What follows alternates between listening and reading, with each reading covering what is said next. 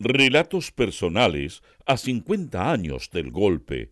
Sobrevivencia en Chacabuco con Sebastián Saavedra. Un podcast de Radio Universidad de Chile que tiene por propósito contribuir a la memoria histórica y a la conmemoración de los 50 años del golpe de Estado.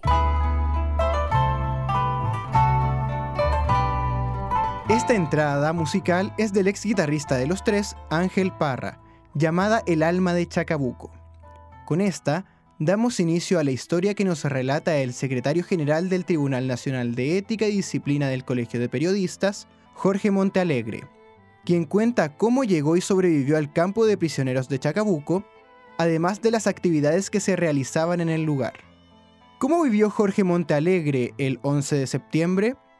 Jorge estudiaba en el Liceo 11 de las Condes, actual Colegio Rafael Sotomayor, en el que la mayoría eran de los partidos Patria y Libertad y del Partido Nacional, siendo 15 personas la minoría de militantes de izquierda.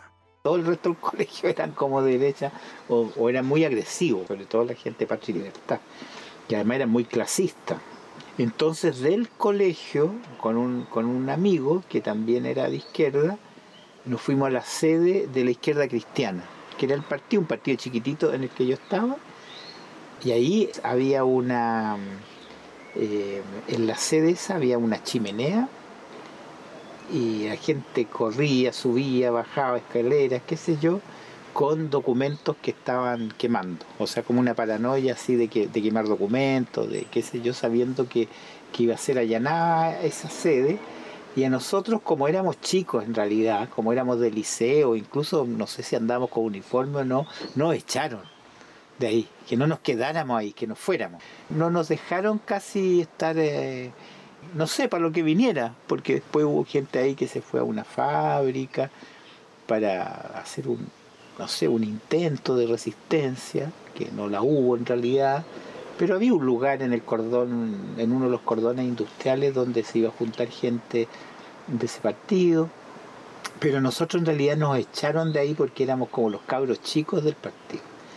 Entonces me fui a, nos fuimos con, con, este, con este amigo y otra persona que se, que se agregó a mi casa, que ya tampoco nunca más vi a los dueños de la casa, y ahí escuchamos, me acuerdo, el, el discurso del presidente Allende. Sigan ustedes sabiendo que mucho más temprano que tarde, de nuevo abrirán las grandes alamedas por donde pase el hombre libre para construir una sociedad mejor. ¡Viva Chile! ¡Viva el pueblo! ¡Vivan los trabajadores! Estas son mis últimas palabras y tengo la certeza sacrificio antes del bombardeo, lo más cercano que tuvo con situaciones peligrosas fue ver a francotiradores y escuchar balaceras desde las Condes. Después del discurso del expresidente Salvador Allende, Montealegre se quedó solo en su casa, debido a que sus primos buscaron refugio en otra parte y por miedo a que lo atraparan por ser de izquierda, quemó libros. Pero como eran muchos, no alcanzó a desaparecer las evidencias y los militares le allanaron su casa. A fines de septiembre allanaron la casa y me llevaron desde la casa, digamos. Yo estaba enfermo, me acuerdo. Y no dejaron que llevara ni, ni mis remedios, por supuesto, ni mi carnet. Primero me llevaron a la escuela militar. En la escuela militar de haber estado un día entero ahí hincado, ¿ya? Hincado sobre mis manos. Y, todo el que pasaba se, sentía con, la libertad de, de pegarme un, de darme un golpe trasladaron a Jorge Montalegre junto a otros prisioneros políticos en noviembre de 1973. Tras permanecer desocupado de este establecimiento, ahí vivió una experiencia traumática. El Estado Nacional era otro régimen. ¿ah? El Estado Nacional estábamos prácticamente en celdas, que eran los camarines, en celdas sobrepobladas, digamos. O sea, teníamos problemas para eh, para acomodarnos, para dormir, por ejemplo, porque había gente que dormía parada, gente que, que dormía eh, en los baños, que estaban, que estaban además mojados. En ese tiempo en el estadio también podía sentir frío porque no, no, no tenías tú, no tenía eh, prácticamente ropa. Nos encerraban en, en, en, la noche, no podíamos, no podíamos salir del camarín y nos interrogaban, pues a mí por lo menos me interrogaron en el, en el velódromo del Estadio Nacional, eh, cubierto con una frazada, con, además con una venda, y te golpeaban y te ponían electricidad y tú no sabías de dónde venían los de dónde venía el maltrato, porque tú no veías a la persona que te, que te interrogaba y que te golpeaba, que siempre era más de una persona.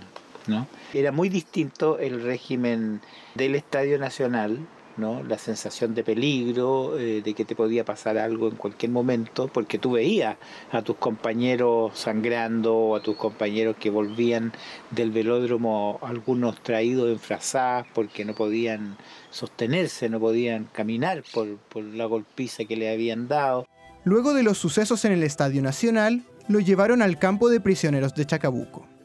Fue un viaje largo desde la capital hasta llegar a más de 100 kilómetros de Antofagasta. El traslado fue de diferentes maneras. Del Estadio Nacional nos sacaron en buses que nos llevaron hasta Valparaíso. Y en Valparaíso nos metieron a un barco, un barco que se llama Andalien. En el barco, que yo no, nunca recuerdo bien cuánto nos demoramos, si tres días o algo así, el barco nos llegamos a Antofagasta. En Antofagasta nos metieron a un tren, un tren de trocha angosta, que nos llevó hasta Baquedano. Y en Baquedano tuvimos que subir unos camiones que nos llevaron hasta Chacabuco. Así que fue, una cosa así. Ahora, eso en el caso, en el caso mío y de la gente con la que yo me fui, pero hubo otras personas eh, que los llevaron en avión. Y en avión eh, seguramente buses hasta Cerrillo o no sé de dónde salieron y llegaron al aeropuerto de Cerro Moreno en Antofagasta. ¿Y cuánta gente? Unas 800 personas yo creo que son las que llegamos a Chacabuco. En el lugar comenzaron una rutina más bien militar y todas las mañanas formaban una fila en una cancha y entregaban un informe para registrar a los que estaban presentes y cantaban el himno nacional.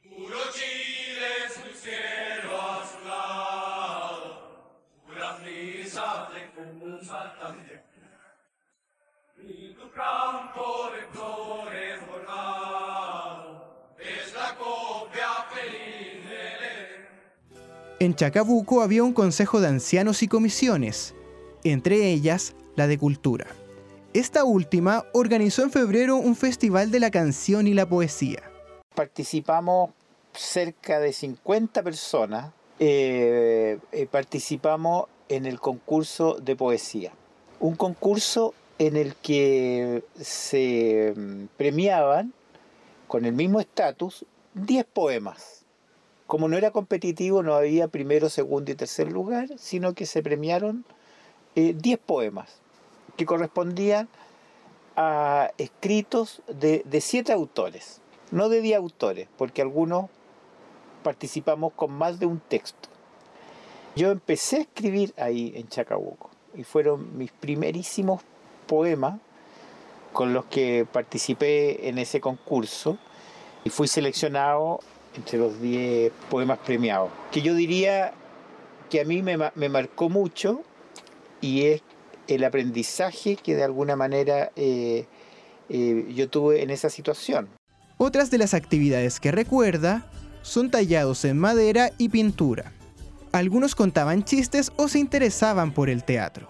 Le dieron vida a algo que había sido un pueblo fantasma en el fondo, ¿no? Una salitrera abandonada que desde el gobierno Allende era monumento, fue declarado monumento histórico. Entonces esa parte de esta historia de los 50 años es poco conocida. Cómo las personas de alguna manera se recuperaron en lo personal y cómo empezaron un proceso de resiliencia y de resistencia eh, cultural eh, contra la dictadura. Cuando Montalegre salió en libertad, lo llevaron al Estadio Chile, actual Estadio Víctor Jara, donde tuvo que firmar un documento. Luego de eso, terminó recorriendo las calles del centro de Santiago. Estuvo desde febrero a mayo de 1974 viviendo en casa de sus amigos y de militantes de izquierda, de modo que estuvo expuesto a meterse en líos tras ser de un sector diferente que los demás vecinos. Afirma que, finalmente, le dieron la oportunidad de salir de Chile. Me consiguieron pasaje, me consiguieron donde, donde llegar.